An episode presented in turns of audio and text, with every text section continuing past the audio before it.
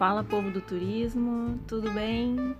Aqui é Fernanda, turismóloga sincera, e esse é o nosso episódio 2. Vamos falar sobre legislação relacionada ao turismo neste cenário de crise desencadeada pelo coronavírus. Então, é, conforme spoiler do episódio 1, falei para vocês lá que a legislação demorou para ser alterada ou melhorada em face do coronavírus aqui no Brasil, mas é, as alterações elas têm se acelerado, especialmente na última semana de março em diante. Então, é necessário conferir diariamente as tramitações, publicações ali nos portais da Câmara do Senado, porque, repito, a informação é uma das grandes armas que temos nesse momento. Dica em relação ao tema. É, na América Central, El Salvador. Os caras foram muito rápidos, tomaram medidas é, drásticas, sérias. Ali o Estado interveio mesmo. Aí tu vai me dizer, ah, Fernando, mas El Salvador não dá para comparar com o Brasil, olha o tamanho deles, nanana. É, realmente, é menos complexo, mas também eles têm bem menos recursos do que o Brasil, ok? Então a comparação é proporcional. E mais recentemente eu indico então que tu observe o caso da Argentina, o que, que eles estão fazendo do ponto de vista da legislação. Começo uh, expondo aqui algumas orientações do governo federal. Ele pede para que todas as empresas se cadastrem no consumidor.gov.br para registro de relações de consumo. É, indica consulta ao portal Vamos Vencer para verificar atualizações de legislação e linhas de crédito. Em geral, especialmente para quem é empresário, é preciso observar as diferenças nessas linhas de crédito aí que começaram a surgir a partir do final de março por bancos e cooperativas de créditos. Aliás, é, não sei se tu que está me ouvindo já sabia, mas tem operadora de telefonia oferecendo crédito para os seus clientes. Obviamente não direi o nome, porque não sou patrocinada, mas já fica a dica se alguém quiser patrocinar. É, mas o fato é, realmente, capitalismo não será mais o mesmo. Bom, quais são os pontos de análise deste episódio? A gente vai falar rapidamente sobre o Cadastur, é, vamos falar sobre a MP 925 e 948, sobre o Programa Emergencial de Manutenção do Emprego e da Renda, sobre o Programa Emergencial de Suporte aos Empregos, Renda Básica Emergencial e Pronamp, e vou falar rapidinho sobre o decreto do meu estado, Rio Grande do Sul, ok? Vamos começar então pela Lei Geral do Turismo relacionada ao Cadastur. Mas, Fernanda, nada mudou na Lei Geral do Turismo por causa do Covid-19. Sim, nada mudou. Mas é, é, importante dizer o seguinte: essa Lei Geral do Turismo dispõe sobre a Política Nacional de Turismo e ela diz que precisa ter cadastro para algumas categorias. É, e por causa dela existe uma, um fundo, digamos assim, né? A gente pode acessar uma linha de crédito específica para quem tem esse cadastro. Uh, aí, lá no final de março, início de abril, o ministro do Turismo foi, todo pimpão, fazer um anúncio maravilhoso dizendo o seguinte: você que tem cadastro, acesse o Fungetur, porque nós estamos, é, por exemplo, com redução de juros, carência de tempo para pagamento de empréstimo, de seis meses para um ano. Minha análise sincera. É, em primeiro lugar, o Ministério do Turismo foi criado em 2003. Nós estamos em 2020. Eu não acredito que ainda não deu tempo de fazer uma análise dessa exigência do cadastro para todas as segmentações. É, o que, que eu preciso para ter um cadastro? Um CNPJ. Se eu trabalho com turismo rural, com agroturismo, é, com etnoturismo, vou abrir um CNPJ? Vale a pena? Nem sempre. Ou seja, essas pessoas estão sendo excluídas é, de um programa nacional voltado ao turismo, porque não constituem o CNPJ. Essa é a minha primeira análise sincera. Segundo ponto, não me parece ser alguma coisa muito maravilhosa nesse momento acessar é, linha de crédito, Alivia Fungetur, porque é um fundo voltado, ok, para capital de giro, mas também para aquisição, modernização, expansão, investimento. Alguém vai fazer isso agora? Acho que não. Mas enfim, recado está dado. Uh, outra análise que a gente faz agora é sobre duas medidas provisórias, a 925 e a 948. A 925 veio antes como um, apanhado de orientações da ANAC e mais recentemente a 948. Basicamente, elas falam sobre é, serviços também de turismo, mas de entretenimento. Essa é a novidade da 948. É, então tem uma série de regrinhas ali sobre reembolso de valores pagos pelo consumidor para serviços de turismo e entretenimento da área da cultura, portanto, né? E uh, o prestador de serviço precisa assegurar remarcação, crédito ou abatimento na compra de outros serviços, uh, ou outro acordo uh, fechado direto com o consumidor. Essas operações elas precisam ser sem custos e usadas pelo consumidor em 12 meses. Se não for possível nada disso, essa MP então prevê a devolução é, ao consumidor, né, então do, do dinheiro pago com juros em até 12 meses. É importante então fazer a seguinte análise de um comunicado oficial da ABAV, sugiro que vocês leiam. Ele foi feito em 8 de abril e a ABAV indicou ser contrária ao reembolso ao cliente sobre a taxa do serviço de agenciamento de viagens. Neste comunicado de 8 de abril, a ABAV avisou que vai fazer emendas a esta MP. Certo? Então vamos ficar de olho porque talvez a gente pode conferir algumas alterações nessa MP. Outra MP que a gente fala agora é a 936, Programa Emergencial de Manutenção do Emprego e da Renda. É, se trata do pagamento de um benefício e alteração da jornada de trabalho. Bom, quem que recebe são empregados com carteira de trabalho assinada, maiores de 18 anos, que não estejam recebendo outro benefício. Empregado com mais de um vínculo formal pode acessar uh, este, esta MP. Quem que não recebe? Menor de 18 anos e empregado ou cargo de emprego público. Bom, o que, que acontece? Inicialmente, essa MP é, foi lançada de maneira que haveria um acordo direto entre empregador e empregado uh, sobre redução da jornada de trabalho, suspensão temporária do contrato de trabalho, uma redução obviamente proporcional ao pagamento se houver uh, redução na jornada de trabalho. E aí então uh, esse empregado poderia acionar um benefício emergencial pago exclusivamente enquanto dura essa redução ou essa suspensão. Ok, o que aconteceu? A MP previa essa negociação direta por até 90 dias para redução e 60 para suspensão de contratos. O STF interveio, indicando necessidade de acordo via sindicatos primeiro. Então, os sindicatos teriam 10 dias para analisar essa proposta de acordo e se pronunciar. Daí, o STF sofreu uma pequena, vamos chamar assim, pressão, né? E achou melhor esclarecer para as massas o seguinte: os acordos valem imediatamente, assim que firmados, mas eles podem ser alterados mediante parecer dos sindicatos, que têm então esses 10 dias corridos para fazer essas análises. Um minuto de silêncio para vocês refletirem sobre isso. Mentira, podcast não pode ficar um minuto em silêncio. Vocês podem dar um pause no podcast, faz um minuto de reflexão e volta aqui. Porque agora a gente segue com a análise da MP 944, Programa Emergencial de Suporte aos Empregos.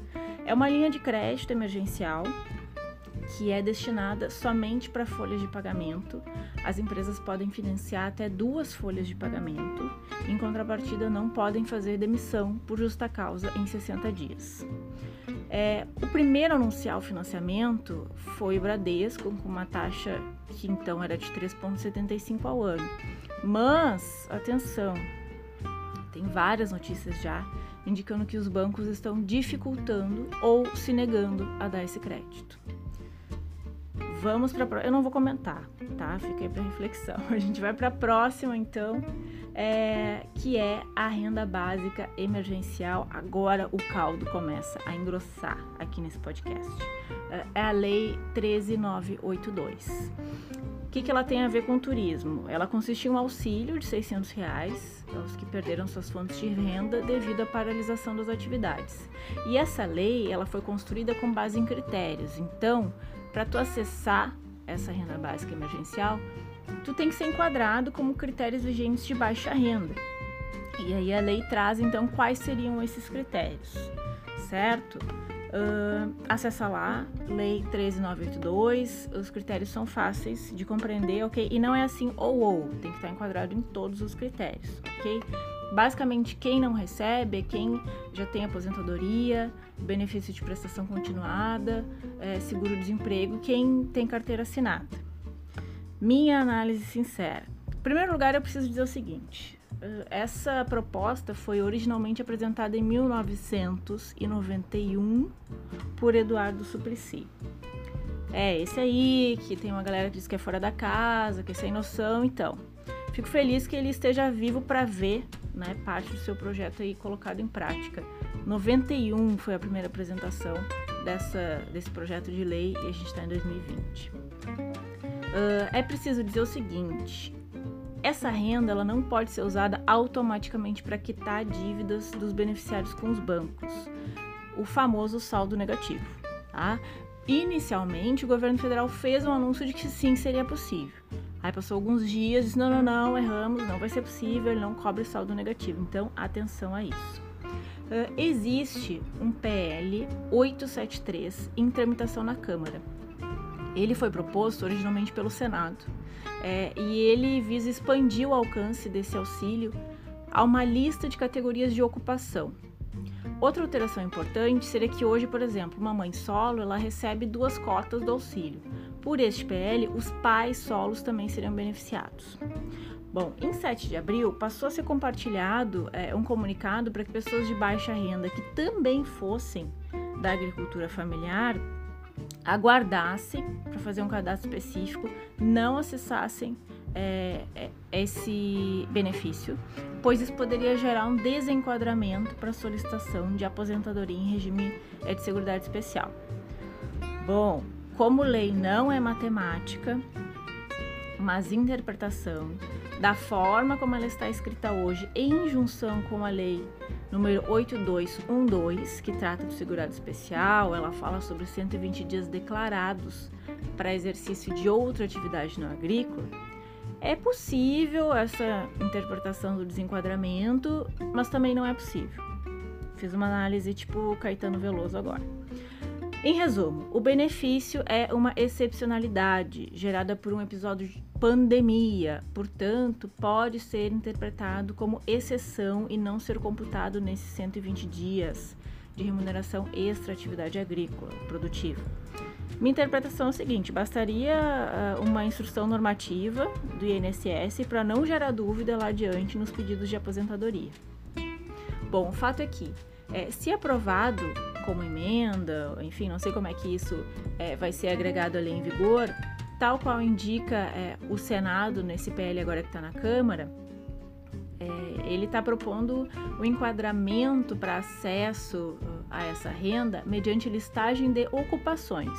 Isso melhora para alguns casos, como agricultor familiar, pescador, os guias, os agentes de viagens, mas piora para outros, como para os condutores locais de turismo, caso eles não sejam inseridos nessa listagem.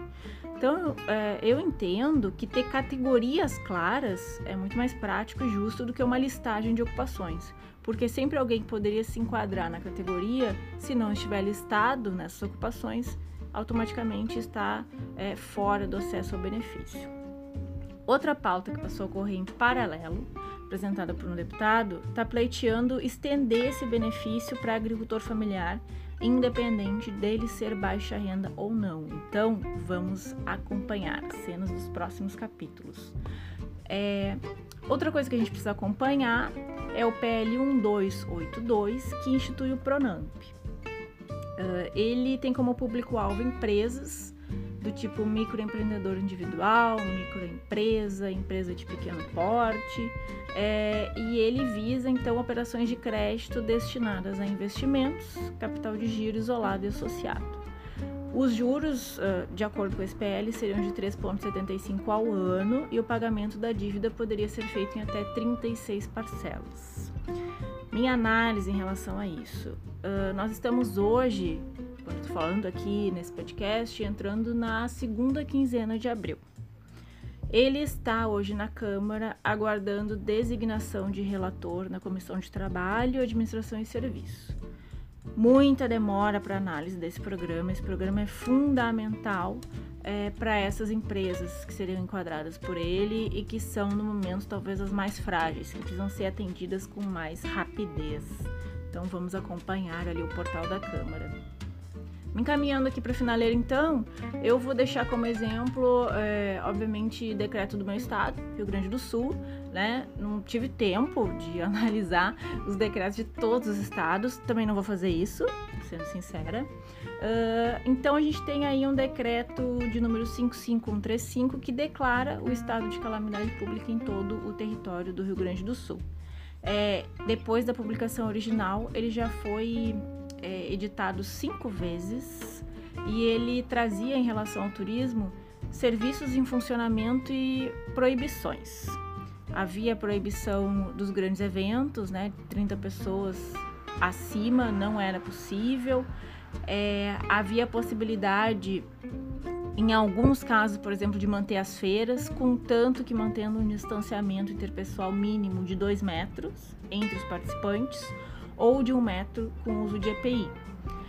No dia 1 de abril, houve categorização de meios de hospedagem como serviços essenciais, mas no dia 3 houve a revogação e uma nova publicação e esses serviços deveriam estar uh, inacessíveis, né? meios de hospedagem, é, excetuando os de rodovias, enfim, os de passagem, não poderiam funcionar.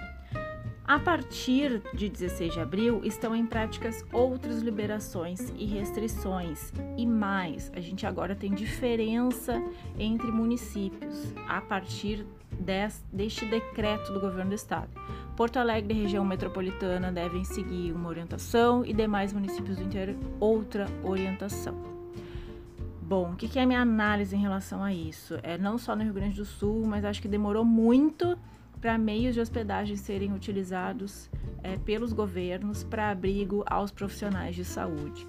Esses profissionais de saúde estão voltando para casa, é, talvez levando risco às suas famílias. E para que isso não se agrave, muitas vezes eles precisam ficar isolados das suas famílias. E há várias notícias de profissionais da saúde que estão pagando do próprio bolso é, meios de hospedagem alternativos para não voltar para casa e não colocar as famílias em risco. Né? Então, tá faltando essa política de Estado, não só Estado do ponto de vista né, dos estados da federação, mas é, de Estado como um todo, território brasileiro, de gerar renda para os meios de hospedagem, né, que estão se descapitalizando, estão demitindo seus funcionários e, ao mesmo tempo, atender os profissionais de saúde que precisam desse apoio nesse momento.